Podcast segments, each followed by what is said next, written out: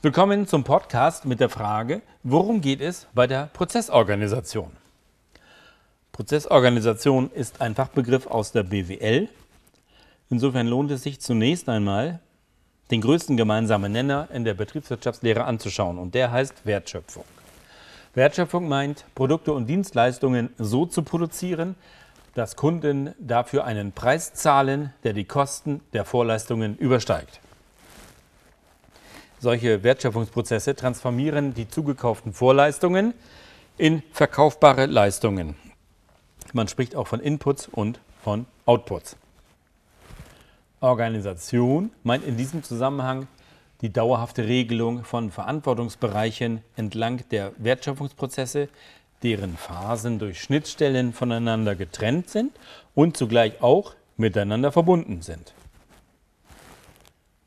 Die Prozessorganisation schließlich dient der grundlegenden Ausgestaltung von dauerhaften Regeln, die das Verhalten und die Erwartungen der Beteiligten an arbeitsteiligen Wertschöpfungsprozessen ausrichten.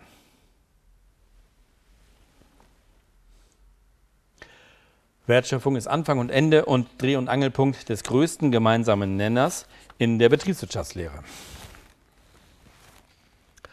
Im Einzelnen geht es in der Prozessorganisation darum, dass einzelne Prozesse, Prozessbestandteile und Prozessketten konzipiert und umgesetzt und kontrolliert werden, mit denen man die Fabrikation bzw. die Wertschöpfungsprozesse steuern kann. Wir haben einerseits den Prozess, fängt an beim Startereignis, dem sogenannten Input, läuft dann durch im Throughput, kommt zu einem Resultat, einem Endergebnis bzw. einem Output. In der Prozessdurchlaufszeit gibt es dann verschiedenartige Arbeitsgänge, die den Prozess formen und zu dem Endergebnis, zu dem Endereignis führen. Und die Prozesskette ist nun die Beschreibung von mehreren hintereinander laufenden Prozessen. Wobei eine Prozesskette durchaus auch einige parallel verlaufende Prozessbestandteile aufweisen kann. Ein Prozess ist nach einer DIN-ISO-Norm ein System von Tätigkeiten, das Eingaben mit Hilfe von Mitteln in Ergebnisse umwandelt. Es ist zu beachten, diese DIN-Definition meint, es handelt sich um ein System von Tätigkeiten, nicht eine Menge, was ein System ist, sagt uns die Systemtheorie, ein System ist ein, eine Menge von miteinander in Beziehung stehenden Elementen, die von außen abgegrenzt ist. Die Tätigkeiten, um die es bei einem Prozess geht, hängen also miteinander zusammen im gleichen Prozess. Die Grundidee des Prozessdenkens ist halt so, es gibt einen Input von Ressourcen, der stößt den Prozess an, der Prozess geht dann, läuft durch. Es wird ein bestimmtes gezieltes Ergebnis angestrebt. Dieses Ergebnis wird auch Output genannt. Und der Prozess besteht dann im Kern aus miteinander verbundenen Tätigkeiten. Die Tätigkeiten sind so organisiert, dass ein Resultat erzielt wird, das verkaufbar am Markt ist. Es gibt also Kunden, die dafür zu zahlen bereit sind. Im Vordergrund des Prozessdenkens steht immer das Ergebnis oder das Zwischenresultat, nicht die dazu erforderlichen Arbeiten. Es wird also prinzipiell vom Ende her zurückgedacht. In diesem Zusammenhang ist eine Dienstleistung ein immaterielles Produkt, das das Ergebnis mindestens einer vorherigen Tätigkeit ist. Diese Tätigkeit wird an der Schnittstelle zwischen Lieferanten und Kunden ausgeführt. Dienstleistung kann man mit Prozessdenken ebenso konzipieren und steuern wie die Fabrikation von Produkten. Allerdings hat die Herstellung von Dienstleistungen deutliche Unterschiede zur Herstellung von Produkten, insbesondere für die Bilanzerstellung und für die Lagerung.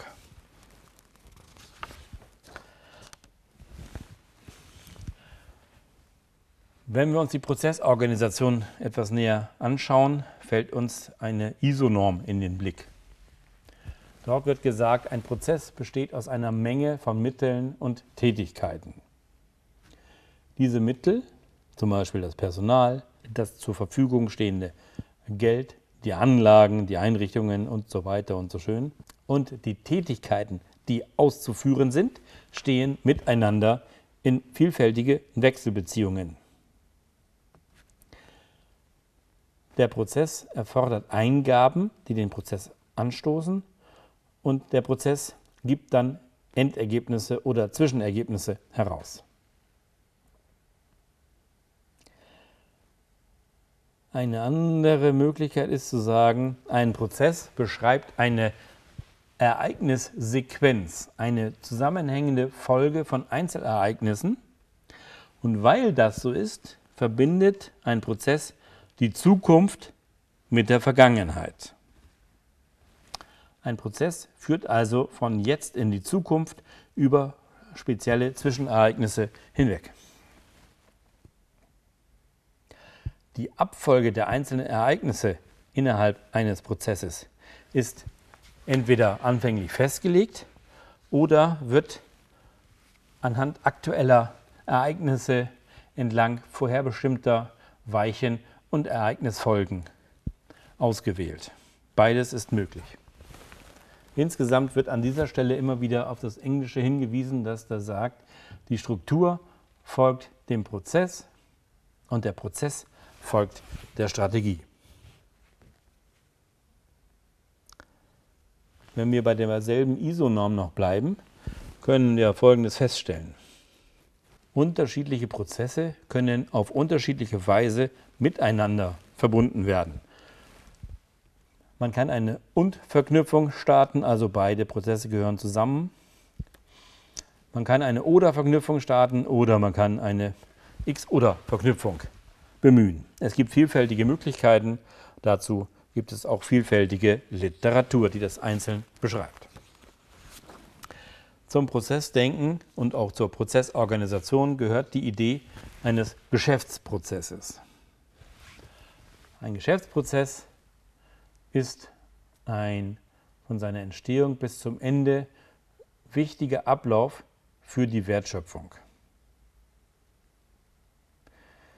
Ein Geschäftsprozess besteht aus bestimmten Teilprozessen, die miteinander vernetzt sind. Beispielsweise ruft der Kunde an, ein Auftrag wird in Auftrag gegeben, wird ausgeführt, mit einer Qualitätskontrolle versehen, ausgeliefert, dann kommt der Zahlungseingang und dann ist dieser Geschäftsprozess beendet. Der Geschäftsprozess setzt sich natürlich aus einzelnen Ereignissen zusammen. Die Ereignisse können bestimmte Funktionen auslösen. Zum Beispiel der Kunde ruft an und gibt seinen Auftrag durch und der annehmende Mitarbeiter bestückt daraufhin das Produktionsplanungssystem. Die ausgelösten Ereignisse können dann weitere Ereignisse steuern und festigen. Zum Beispiel die Eingabe in Produktionsplanungssystem steuert dann die Fertigung und bestimmt den Zeitpunkt der Auslieferung mit. Ein Geschäftsprozess als solches weist verschiedene Transformationsfunktionen auf. In einem Prozess werden vielfältige Umformungen von anfänglichen Ressourcen zu endgültigen Resultaten oder Dienstleistungen vollzogen. Die Umformungen können entweder speziellen Organisationseinheiten zugeordnet werden, zum Beispiel bestimmten Fließbändern, bestimmten Fabrikationshallen oder bestimmten Organisationseinheiten wie Projektteams oder Leitungsfunktionen. Oder man kann sagen, diese Transformationsfunktionen formen Inputs in gezielter Form zu Outputs.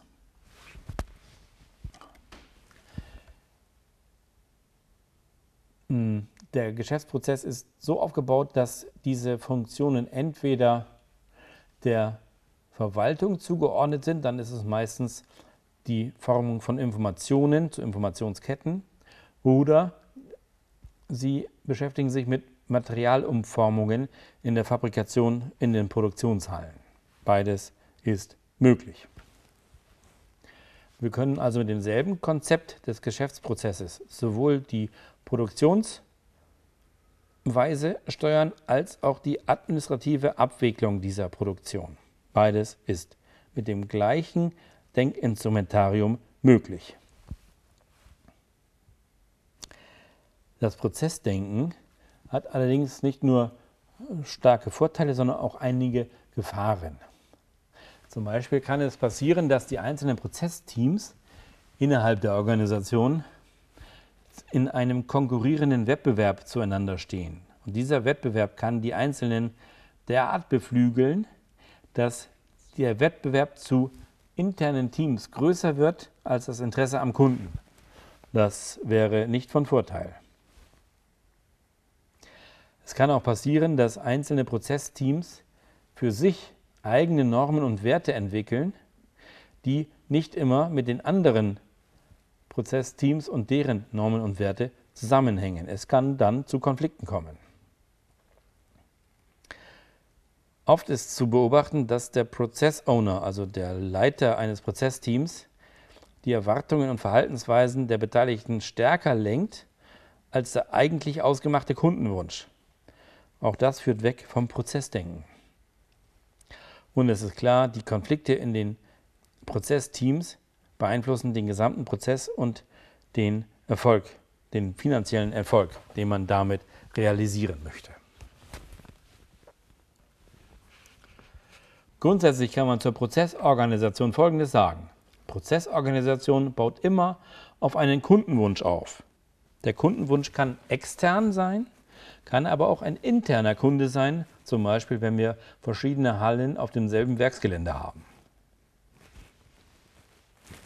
Zur Erfüllung dieses Kundenwunsches wird durch Rückwärtsplanung die dazu benötigte Transformationsprozesse konzipiert und durchgeführt. Und dazu werden dann noch die notwendigen Ressourcen ermittelt und bereitgestellt. Wir haben es also mit einer Rückwärtsplanung vom Ergebnis her gesehen zu tun.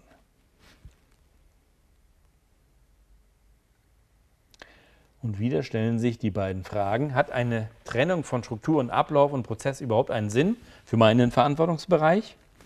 Und ist es nicht im Grunde genommen so, wenn ich einen Prozess durchführe und ein Prozessteam habe, dann ist es so, dass das Team mindestens zwei Hierarchieebenen hat, nämlich einen Prozessowner und die, der Staff, die Mitglieder, die das, den Prozess ausführen. Wenn es aber zwei Hierarchieebenen gibt, dann gibt es eine Aufbauorganisation mitten in der Prozessorganisation.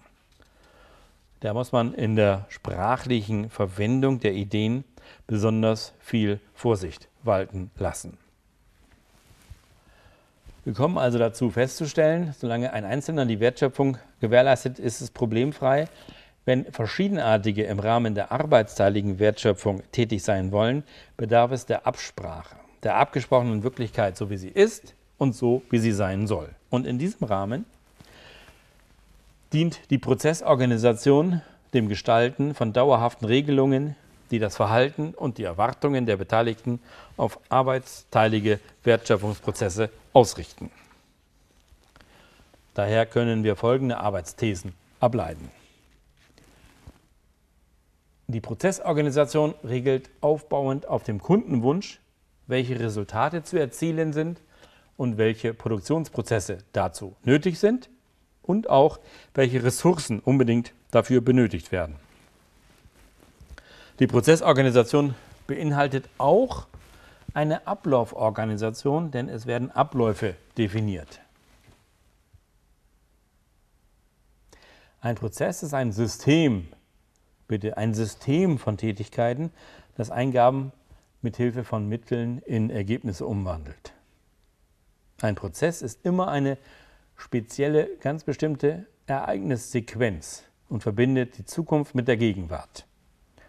Nicht zu vergessen ist, dass jede Struktur, auch die Prozessstruktur, von dem dazugehörigen Prozess abhängt und der Prozess hängt unmittelbar zusammen mit der Strategie als Weg zum Ziel. Ein Geschäftsprozess schließlich ist von seiner Erstehung bis zu seinem Ende ein für diese Wertschöpfung der Organisation wichtiger Ablauf aus einzelnen Ereignissen. Diese Ereignissequenz löst bestimmte Transformationsfunktionen aus, deren Ergebnisse dann neuartige Ereignisse sind.